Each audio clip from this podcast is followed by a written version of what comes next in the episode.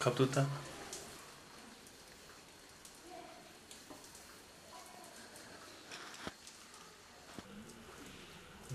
마셔라 되게 되고다 봐봐 괜찮다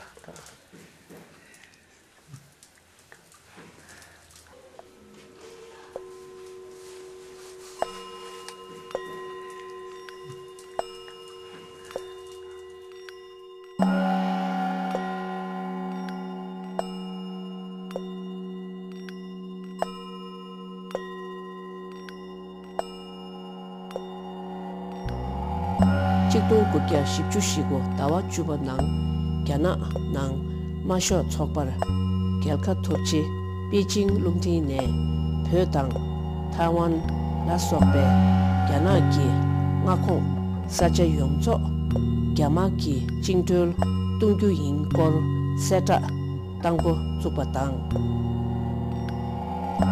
lo chikchi gyamar ne pyo nang zenchul chaku tsukpa re pyo shebat gyamar ne suebe rangyong chungsu pyo ba di minbar yu zang tang do du do me che. Minpor saya tuk pyo ba tang. Pyo yongzo ki sache rangyong kilometer. Tupshi katama saya yi tang che zang. Gyatso ne chanyum hotse shetong tsam me pa din de gel khap de gel chok nang me pa ya mar ki tse wo tu me yi pa chi do ko ke wo chu kham ba se su wa na ze na su che wo tu de bu tsam ma che ta ya me che shi do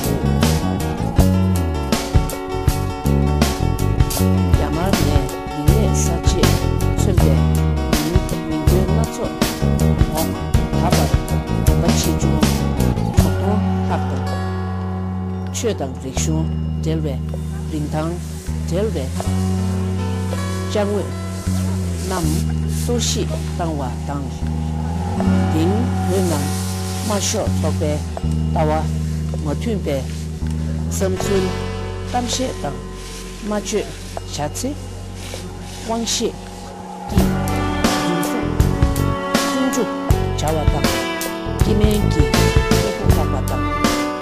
要对吧？su tang khana hu tu rang lo chu ke de chu wa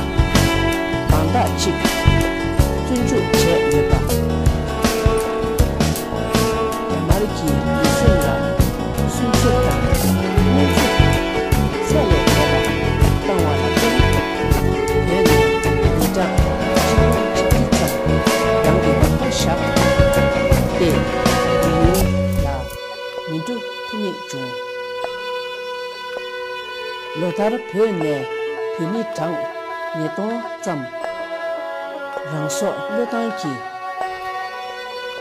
dichi nyi ki kiamne gongsa kiamguen tale lame shebo kyabchwe tu. Nyenga chen ki himalaya katsi chen ki rilam kyu kanta tok kanyel kyata tonglen ki gongsa cho ni chikto gupte kachuk ngu ne sung nang shuk shimbare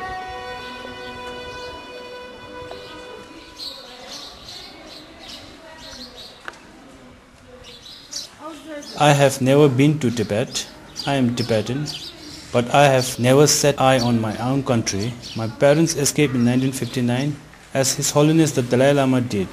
They came all the way from Kham in eastern Tibet to Dharamsala, India, where eventually I was born. I am now 30. My name is Namgyal.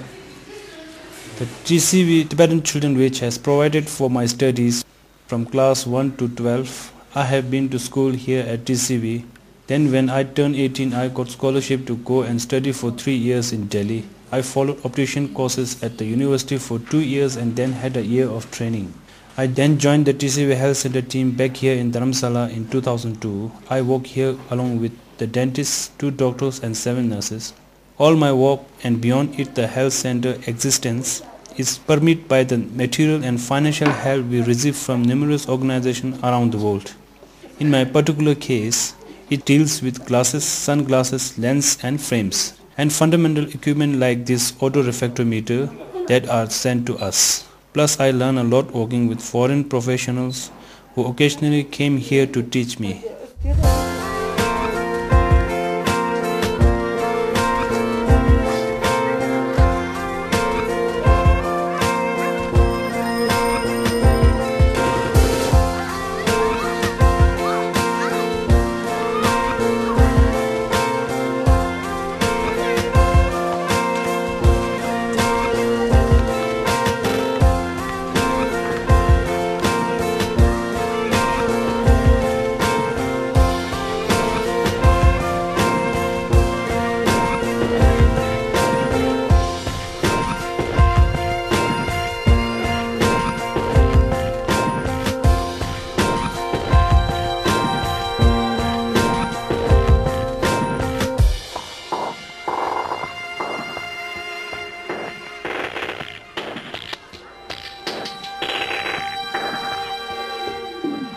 The Tibetan Children's Village was started in 1960. It started as a nursery for Tibetan refugees. The other primary objective of the organization is to give them a, a sound education, both in terms of our own culture, our own language, our own uh, religion, and in addition to these, to give them a modern education so that these children are equally footed as for the financial aspect of running the whole organization, we are totally dependent on the goodwill support of our sponsors and friends or different organizations.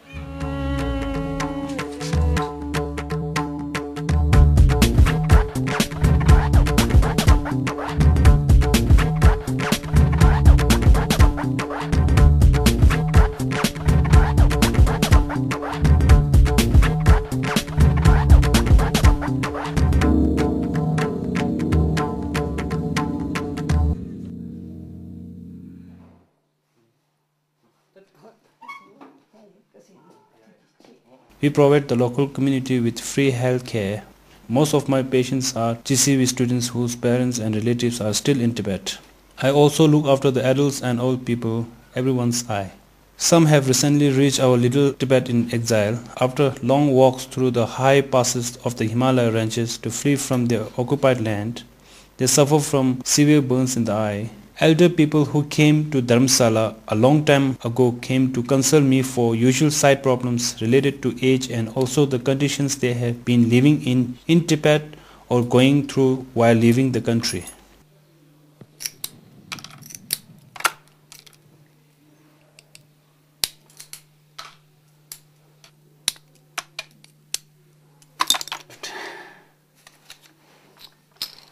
Our task is never finished we like to improve the service we provided and keep looking after the people of our community. For instance, I have a glass grinding machine but I could do with a plastic grinding machine. We therefore hope that the generous support we get from our foreign partners will continue.